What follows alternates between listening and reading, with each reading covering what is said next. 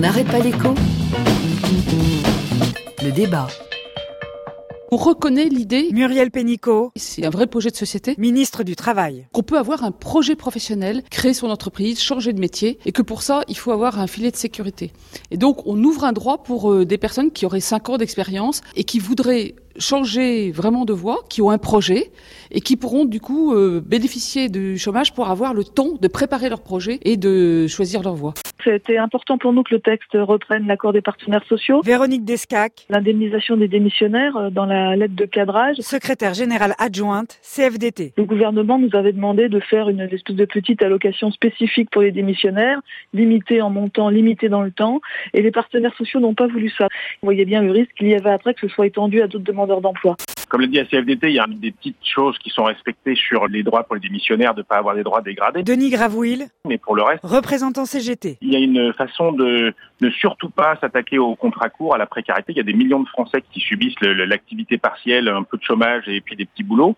C'est la catégorie de, de nombre de chômeurs qui n'arrête pas d'augmenter. Donc c'est tout à fait intéressant. Le gouvernement euh, reprend les accords qui l'intéressent. Nous, on va sans doute pas signer l'accord assurance chômage parce que justement le patronat a obtenu que on l'embête pas du tout sur le recours à la précarité. Voilà, on sait maintenant ce que sera la réforme de l'assurance chômage qui sera donc euh, étendue à terme de façon euh, limitée, très encadrée, aux travailleurs indépendants et aux salariés démissionnaires ayant un projet professionnel avec bien sûr en contrepartie euh, plus tard des contrôles accrus, des obligations plus strictes et sans décision pour l'instant sur les contrats courts. Alors, est-ce qu'on a trouvé, est-ce que le gouvernement a trouvé le, le juste milieu? Philippe Mabille, directeur de la rédaction de la Tribune. Bah, vous vous souvenez de la campagne d'Emmanuel Macron? Il avait dit qu'on allait vers un système d'universalisation de l'assurance chômage, effectivement, de l'étendre à non seulement aux salariés, aujourd'hui c'est un régime assurantiel, mais d'aller vers un régime plutôt de solidarité et effectivement dans un contexte de mutation profonde de l'économie avec la révolution numérique, avec aussi ce qu'on appelle l'économie des plateformes, hein, les gens qu'on voit à vélo faire des livraisons, etc. Il fallait étendre les droits et traiter le sujet effectivement des indépendants qui aujourd'hui n'ont pas le droit, il faut qu'ils s'assurent eux-mêmes. Donc on a une partie de ce travail qui est euh, opéré effectivement avec une extension des droits. Ça vient en complément, j'allais dire, de la réforme du marché du travail. C'est le volet flexi-sécurité, le volet sécurité de la flexibilité. Euh, ça sera d'ailleurs un ensemble qu'il faudra regarder. On aura lundi de Muriel Pénicaud également la réforme, le Big Bang, paraît-il, de, la formation, formation. professionnelle. Je Tout crois qu'il faut vraiment sûr. regarder ce sujet de façon liée. Alors ensuite, sur est-ce que le paritarisme a été respecté oui, dans la forme, mais sur le fond, on voit bien que c'est quand même l'État qui reprend la main et qui menace de le faire sur plusieurs sujets. Alors, il y a eu un petit conflit sur, euh, effectivement, vous l'avez dit, les démissionnaires. Euh, les partenaires sociaux ont réussi à maintenir quand même que, euh, alors, ils disaient 7 ans, le gouvernement dit 5 ans, tous les 5 ans, mais euh, les droits qui seront donnés aux salariés démissionnaires qui auraient un projet professionnel seront les mêmes que ceux d'autres euh, chômeurs. Alors ensuite, moi, je- Globalement, le gouvernement a repris le l'accord gouvernement des- dit qu'il va, reprendre l'accord signé par les syndicats. Euh, je dirais que ce qui est un peu fictif, c'est que on voit bien que euh, dans le même temps, l'Unédic a dit que avec la baisse, avec la croissance économique, les perspectives économiques de l'Unédic sont meilleures. On va peut-être même retourner vers l'équilibre de l'assurance chômage. C'est quand même assez fictif puisque il y a plus de 30 milliards de dettes. Je crois que ça correspond à une année de cotisation totale. Donc euh, l'État est quand même encore à la manœuvre et le vrai sujet, et il n'a pas été résolu parce qu'il y a les élections Medef et c'est ils sont très divisés, ils sont même très contre, c'est le sujet des contrats courts, et là ils ont donné six mois pour négocier jusqu'au mois de décembre, pour essayer de trouver une Le solution pour malus. limiter, voilà. Et Macron avait dit dans la campagne, moi je mettrai en place un système de bonus malus. Alors là c'est carton rouge total euh, de la part euh, du patronat, et les syndicats sont pas contents parce que c'est là-dessus qu'ils voulaient avancer. Christophe Rameau, les économistes atterrés. Écoutez, là, on est, on, on a vraiment un- une belle illustration que, de ce gouvernement qui est, dans le- qui est en fait d'abord, d'abord et avant tout dans la diversion. C'est-à-dire qu'avant de traiter les véritables enjeux, et là on parle du chômage, hein, c'est-à-dire la principale question sociale, quelle est la réponse qu'on donne Eh bien, euh, des, finalement, ça, ça, ça accouche de, de, de, de queue de cerise. Hein, c'est-à-dire que euh, Ah oui, pour, ben oui, euh, pour les pour les pour les indépendants, on va leur donner à certains 800 euros par mois Pendant pendant, six six mois, c'est-à-dire un peu plus que le RSA. Vous voyez ce que je veux dire? Enfin, euh, quelques centaines d'euros de plus que le RSA. Bon, euh, c'est une queue de cerise. Et pour les démissionnaires, euh, il y en aura de 20 à 30 000 qui seront concernés. Donc on, on fait un ramdam pour, pour, pour aboutir finalement à... Mais pour, le coup, pourquoi il y a diversion? Parce qu'on ne traite pas les véritables questions. Tout d'abord, j'en écarte une mauvaise, hein, si je puis me permettre, euh, cher Philippe, c'est la question du chiffon rouge de la dette. Euh, Aujourd'hui, les intérêts de la dette de l'UNEDIC, ça représente 1% des recettes annuelles de l'UNEDIC. C'est-à-dire, c'est rien du tout. Hein. Sur ce sujet, comme sur d'autres, la question de la dette euh, n'est pas le véritable enjeu. Le véritable enjeu, c'est la croissance. On voit bien que là, on a un peu de, de création d'emplois, qu'est-ce qui se passe? Eh bien, les comptes de l'UNEDIC reviennent progressivement dans le vert. Il faut savoir qu'en 2007, juste avant la crise, avant la crise, l'UNEDIC avait des milliards d'excédents. Donc vous auriez donc, souhaité qu'on aille beaucoup plus loin. donc la question pour les non, démissionnaires, la question. C'est pas la question des démissionnaires, c'est pour tous les chômeurs. Il est très important d'augmenter les droits. Le chômage a toujours été le parent pauvre de la protection sociale. Il faut rompre avec cette idée que les chômeurs rouleraient sur l'or. Là, d'abord, il y a énormément de chômeurs qui ne sont pas indemnisés, qui n'ont pas le droit à l'indemnisation. Et puis, pour ceux qui sont indemnisés, euh, la, plus de la moitié sont à moins de 1000 euros par mois. Hein, donc l'idée que les chômeurs roulent sur l'or et que euh, et que donc il y, y, a un gouffre sans fond ici, non, ça, ça coûte pas grand-chose. Hein. Au total, quand on rajoute euh, les, les, différentes allocations chômage, l'allocation de retour à l'emploi, l'allocation de solidarité spécifique et même le RSA, on, on, on est à on est à 40 milliards, c'est-à-dire 2% hein, du PIB. C'est beaucoup moins que bah, que par exemple la la somme du CE, du pacte de responsabilité, c'est-à-dire des cadeaux fiscaux qui ont été faits aux plus riches et qui n'ont pas ou très peu créé d'emploi, alors que les allocations chômage, ça crée de l'emploi. Pourquoi ça crée de l'emploi? Parce que qu'est-ce que font la plupart des chômeurs avec leurs allocations chômage? Eh bien, bien entendu, ils consomment. Donc ça soutient la demande. Donc c'est c'est actif. Hein. On, on, dit mmh. souvent les allocations chômage c'est de la politique passive. Non, c'est en fait une politique beaucoup plus active que les pseudo-politiques actives de baisse du coût du travail. D'accord avec ça, Philippe. Je suis d'accord que la montagne accouche d'une souris. Là, il euh, n'y a pas de, de, sujet. Le nombre de gens concernés n'est pas mmh. très grand. Je pense qu'on est dans la première étape d'une réforme assez profonde, euh, même du paritarisme et de euh, la logique finalement dans laquelle fonctionne notre système. On a vécu pendant des années sur un système fondé sur le salariat. Alors effectivement, euh, il y avait euh, une assurance chômage. Est-ce que demain, on n'aura pas plutôt un mécanisme de solidarité? On a l'impression que c'est là-dessus que veut aller Macron, avec la question que vous évoquez. Est-ce que les droits resteront les mêmes d'ailleurs? Est-ce qu'on pourra financer une universalisation des droits dans un mécanisme économique où on voit bien que beaucoup d'emplois risquent de disparaître avec les nouvelles technologies? Donc on est dans un moment de transition et je pense qu'ils sont restés très prudents. Juste sur le point que vous évoquez, euh, moi je pense qu'effectivement ils sont pas allés jusqu'au bout sur les indépendants parce que euh, en fait c'est une autre caisse, ça sera pas à l'intérieur de l'assurance chômage. Et il y a un deuxième sujet qui n'est pas traité, qui est renvoyé à autre chose et qui commence à être traité avec certaines plateformes, mais de façon je dirais assez disparate c'est tout ce sujet de la nouvelle économie, des nouveaux travailleurs qui sont ni salariés, qui sont ni vraiment des indépendants. En réalité, c'est des auto-entrepreneurs, mais qui risquent tout autant de chômage. Et là, effectivement, le, le, gouvernement, comme les partenaires sociaux, ont extrêmement peur parce que ça pourrait coûter très très cher. Si c'est l'universalisation, c'est des milliards et des milliards. Donc les milliards d'excédents que vous évoquez, ils vont être rapidement Alors, dépensés. Très, très rapidement. Très rapidement. Non, mais un, un, tout petit point sur ce discours, sur la, la nouvelle économie, l'ubérisation, etc. Il faut savoir que le statut de salarié a été construit à la fin du 19e pour lutter contre le marchandage de main-d'œuvre qui était dominant au 19e et qui opposait les salariés entre eux. Donc, ce, sous, sous, le vocable de la nouvelle économie, de la flexibilité de ça, en fait, on en revient à une vision complètement passéiste. L'enjeu, c'est de ramener ces nouveaux travailleurs dans le statut Alors, je... commun du salariat. Et un point, oui. les assurances sociales, c'est très important. En matière de protection sociale, il est très important de distinguer ce qui relève de l'assurance sociale, où on, où on cotise et on maintient un certain niveau de vie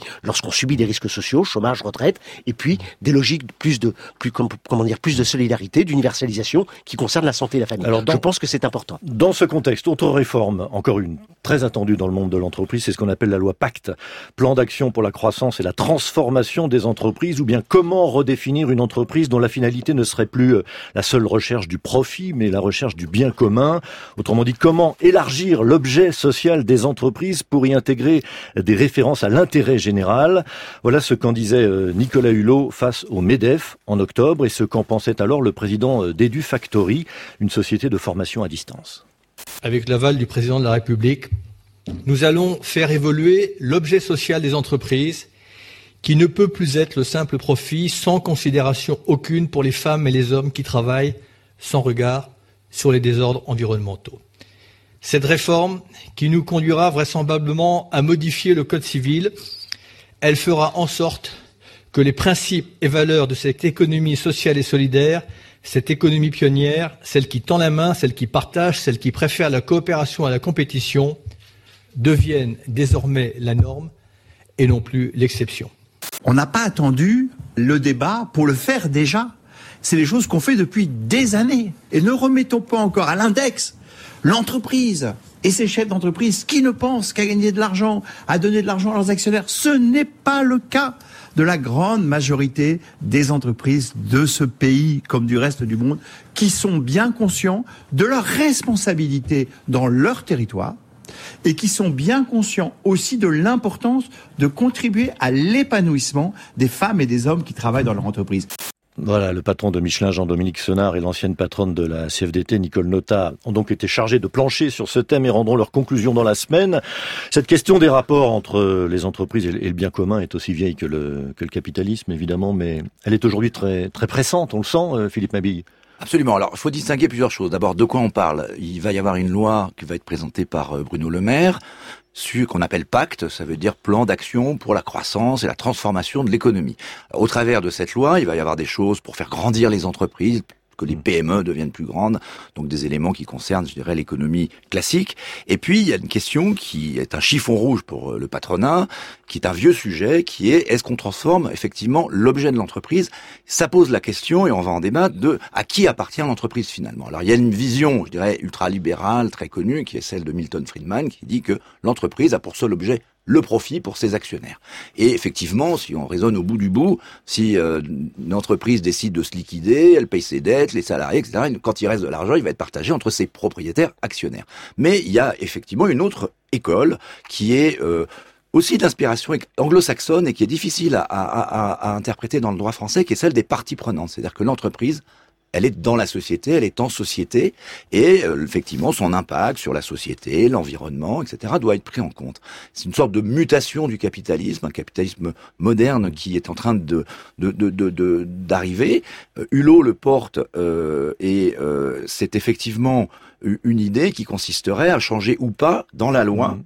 la façon dont la, la, définition même est donnée dans le code civil qui date de Napoléon. Faut, faut, y aller, faut le faire. Alors moi je pense que oui, il faut le faire parce que il y a euh, une nécessité de faire prendre conscience que l'entreprise, effectivement, elle est dans un environnement qui est global, elle a un impact sur la société. Et ça vient pas seulement d'une logique. Alors, ce que le MEDEF veut pas, c'est une contrainte. Donc, il dit, faut peut-être passer plutôt par le code du commerce que par le code civil. Il, faut donner des options. Il craint une judiciarisation. Il craint, de se retrouver dans des contentieux sans fin avec ces parties prenantes dont on a mal, d'ailleurs, du mal à donner la liste complète parce qu'évidemment, elle, est, elle est très grande. Le vrai sujet, c'est effectivement que on voit que la pression vient même des investisseurs. Il y a un grand investisseur qui s'appelle Larry Fink, qui dirige le plus grand fonds d'investissement mondial, qui a dit aujourd'hui, l'entreprise ne peut plus. Les attentes à l'égard de l'entreprise sont immenses. Dans les États aujourd'hui n'ont plus les moyens.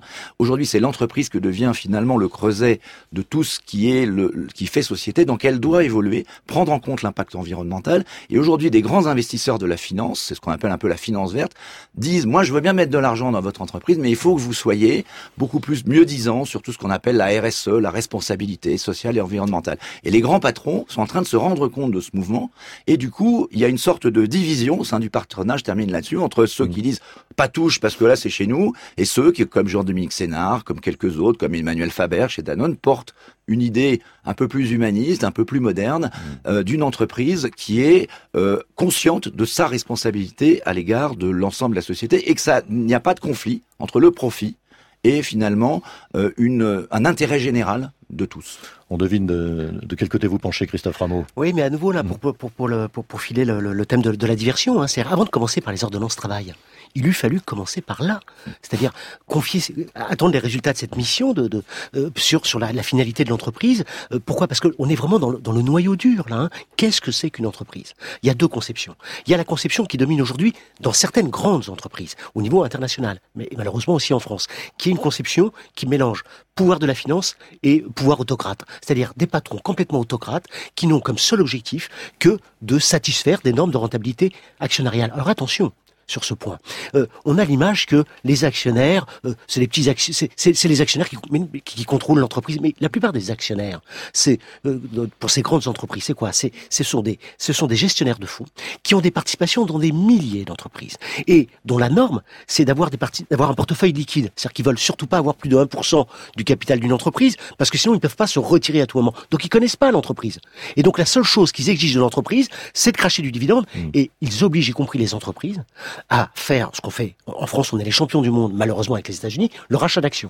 C'est-à-dire que les grandes entreprises françaises utilisent une partie de leurs profits, voire empruntent, pour racheter leurs propres actions, les déchirent de façon à faire monter Vous voulez le dire qu'on pourra On rien bien- y changer, on mais pourra non, rien si, si, mais si, justement, par rapport à cette conception libérale, il faut à tout prix maintenant faire un grand pas vers une conception institutionnelle qui a des racines françaises. hein. Il y a des juristes au début du XXe siècle qui ont porté cela. Il y a plein de travaux en France. Je pense notamment, il y a une très belle interview d'Olivier Favreau qui porte ce travail en France euh, dans, dans Alternative économique, dans le dernier numéro de l'Alternative économique. Donc il y a plein de travaux qui portent justement l'idée euh, un, un modèle à l'allemande. Donc c'est pas c'est pas des rêves, ça existe en la Allemagne. par Mais exemple. ça existe en Allemagne. En Allemagne, dans les entreprises de plus de 2000 salariés, les salariés ont la moitié des voix au conseil de, de surveillance qui nomme le directoire, c'est-à-dire qui nomme les dirigeants de l'entreprise. Ça oblige quoi?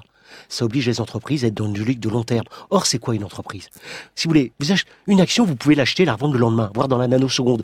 Une entreprise, c'est quoi? C'est investir, acheter des bâtiments, embaucher de la main-d'œuvre.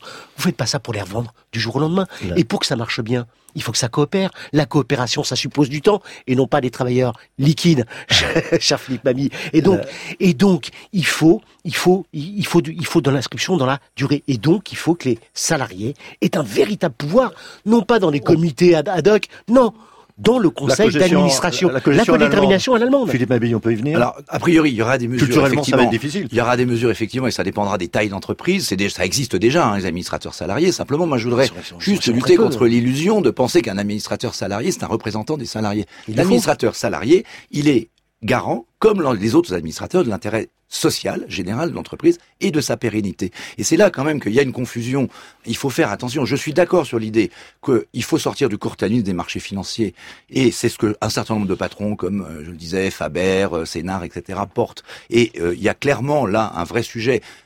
Mais pour pouvoir mener des projets à long terme, investir, prendre des risques, dans des transitions économiques comme celles qu'on vit actuellement, il faut aussi avoir des performances économiques à court terme. Les marchés, ça sert aussi à ça, c'est apporter de l'argent. Donc le vrai sujet, je pense, de cette réforme, c'est qu'il va y avoir des options. Certaines entreprises pourraient choisir d'être, alors il y aura des statuts, entreprises à mission, euh, fondations, ça existe partout, mais euh, je ne pense pas qu'on va avoir un big bang euh, et que le patronat ne, ne, ne laissera pas passer effectivement, parce que sinon il y aura un vrai conflit avec Emmanuel Macron, une réforme qui viendrait changer complètement l'objet social de l'entreprise et aller vers un capitalisme à l'allemand. Christophe Je, je, je crois aussi que, que, que malheureusement ça accouche à nouveau d'une souris sur ce projet essentiel. Ah, Euh, un petit point sur ah, la pour bourse. l'instant, ça n'a Contre- ça n'a pas accouché tout à, encore. Tout à fait. Mais un petit point quand même. L'idée que la bourse, ça finance les entreprises, c'est faux. Ça peut financer, euh, des entreprises peuvent se financer par émission d'actions, mais globalement, depuis des années, eh bien, qu'est-ce qui se passe? Ce qui sort de l'entreprise pour aller en bourse, c'est-à-dire les dividendes et les rachats d'actions, est largement supérieur à ce qui rentre, c'est-à-dire la, la plupart des actions qui sont échangées sur les marchés, c'est sur le marché secondaire. Un dernier point. Euh, L'enjeu, c'est pas simplement le conseil d'administration, c'est de bien prendre en compte qu'il n'y a pas que des actionnaires. Donc, il y a, il des parties constituantes à l'entreprise, et pas simplement des parties prenantes. Il y a les travailleurs, les salariés, avec les cadres, etc., les, salariés d'exécution, et il y a les actionnaires. Mais donc, il faut pas ramener là l'entreprise à une société par action. Je pense que c'est ça qui est important. Christophe Rameau, Philippe Mabille, merci beaucoup.